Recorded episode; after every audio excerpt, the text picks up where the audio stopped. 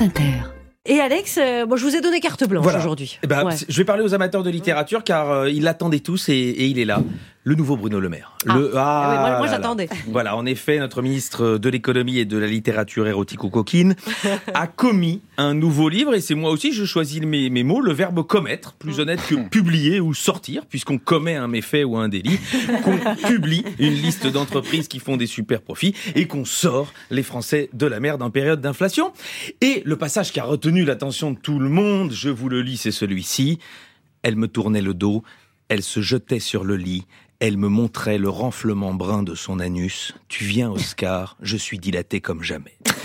Comment ne pas rentrer au panthéon de la littérature avec ces mots-là et y rejoindre ainsi les plus grands noms de la littérature française? D'ailleurs, comment eux auraient-ils écrit ces trois lignes? Le grand Hugo aurait sans doute fait un poème de ma main dès l'aube.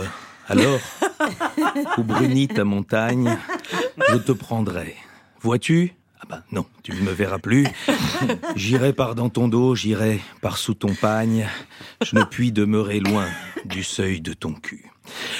C'est beau, bien sûr. Euh, et l'Alexandrin Sier, hein, au fantasme de Bruno. Imaginons le vieux Corneille, un dialogue merveilleux. Elle, ô rage, ô désespoir, ô prends-moi par le petit. Je l'ai trop attendu, cette honteuse sodomie. Et Oscar de répondre, nous partîmes 500, mais par un consensus, me voilà donc tout seul devant ton fier anus. C'est lyrique. euh, on peut aussi euh, l'imaginer plus espiègle. Edmond Rostand. Edmond Rostand. Après le triste, tu viens, Oscar oui. aurait fait dire au personnage une belle tirade. Ah non, c'est un peu court, mon chou. On pouvait dire, oh Dieu, bien des choses sur ton trou, en variant le ton, par exemple, ma belle, agressif. Moi, madame, avec une telle rondelle, je m'assierais pas sur une plage de galets. Amical, mais non, non, non, c'est entre népalais, il est assorti à vos hémorroïdes. Descriptif, c'est un creux, c'est une fosse, c'est un vide.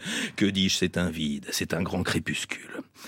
Et pourquoi pas en rire Pourquoi pas en rire à la manière de Fédo, hein, qui aurait pu écrire Feu au cul de la mère de Madame.